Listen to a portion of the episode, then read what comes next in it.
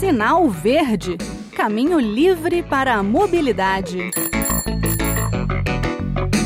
Olá, eu sou Bruno Lourenço e começa agora mais um Sinal Verde, o espaço de mobilidade da Rádio Senado. No programa de hoje, vamos comentar algumas notícias relacionadas às bicicletas elétricas. A primeira dessas notícias vem dos Correios e é para lá de interessante e promissora. A empresa brasileira de Correios e Telégrafos, ST, ou simplesmente Correios, adquiriu 762 bicicletas elétricas. O modelo comprado pela empresa deve permitir que o carteiro alcance uma velocidade média de 25 km por hora. É aquela bike com pedais que auxiliam o esforço humano e devem ser utilizadas principalmente para entregas. Ela tem um bagageiro na frente e um baú atrás. Pela foto, vai ser pau para toda a obra, com uma ótima capacidade de carga, que seria bem complicada para um ciclista sem um apoio de motor. Uma grande vantagem, claro, especialmente em percursos longos e terrenos íngremes. Os Correios apontam que as e-bikes vão propiciar a redução do tempo de entrega, não apenas por conta da redução do esforço, o aumento da velocidade e ampliação da distância percorrida dos atletas, digo, dos funcionários, mas também porque hoje os congestionamentos, locais de parada e restrições são os principais desafios da logística urbana. Nesse sentido, as bicicletas elétricas trazem uma resposta viável e eficiente de acordo com a ICT. Além disso, a bateria desse modelo de bicicleta pode ser carregada em tomadas convencionais, com autonomia de 30 a 50 km, a depender do relevo, peso do carteiro e a carga transportada, a recarga completa dura cerca de 7 horas. Os Correios contam com cerca de 4 mil carteiros ciclistas que juntos percorrem 67 mil quilômetros por dia. Como a manutenção das elétricas também é simples, similar à das bicicletas comuns já utilizadas pelos carteiros, grande parte das bicicletarias do país já está preparada para consertar, então substituir as peças que sofrerem os desgastes.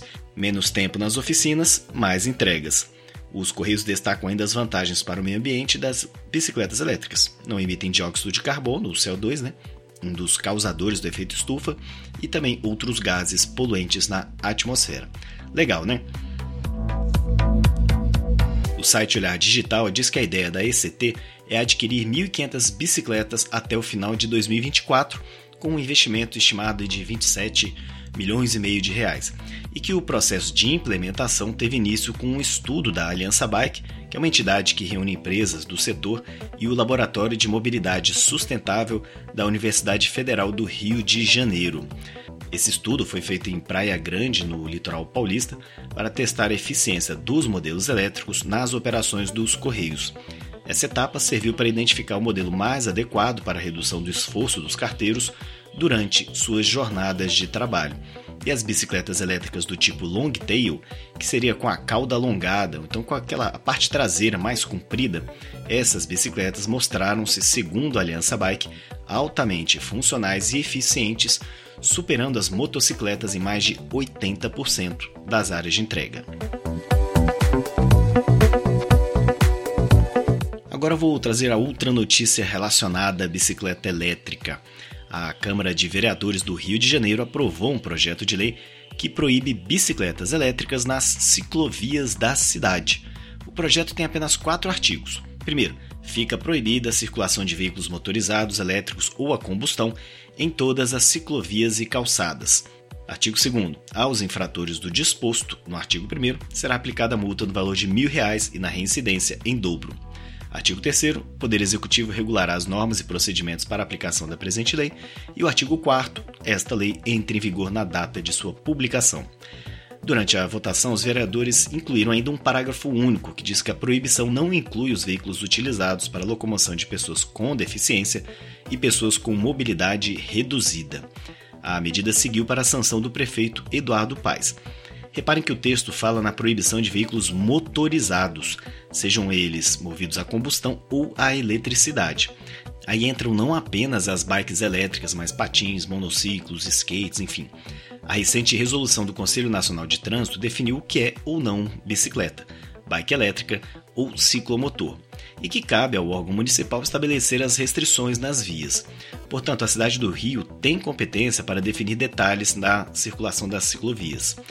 Mas será que tirar de vez qualquer veículo elétrico é mesmo a solução? E para onde vão esses patinetes, bicicletas e monociclos? Por meio da rua, dividindo espaço com os carros? Que incentivo é esse para modos de transporte não poluentes? Talvez fosse melhor estipular as regras para a utilização, não? Tipo velocidade máxima, ou então utilizar a definição do CONTRAN e deixar de fora explicitamente os ciclomotores ou outros veículos elétricos que não são considerados bikes. Uma coisa é zelar pela segurança de pedestres e ciclistas que se deslocam em bicicletas que alguns chamam de acústicas, né? Sem propulsão.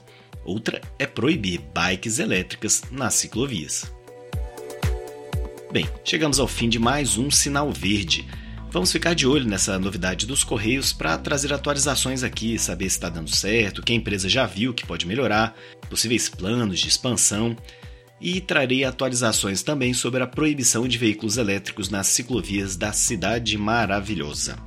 Se quiserem enviar comentários ou sugestões, o nosso e-mail é radio@senado.leg.br e o WhatsApp da Rádio Senado é 61 98611 9591. Os episódios anteriores podem ser encontrados com uma busca na internet por Sinal Verde Rádio Senado ou então na página www.senado.leg.br/rádio/podcasts. Um abraço e até o próximo programa. Sinal Verde Caminho livre para a mobilidade.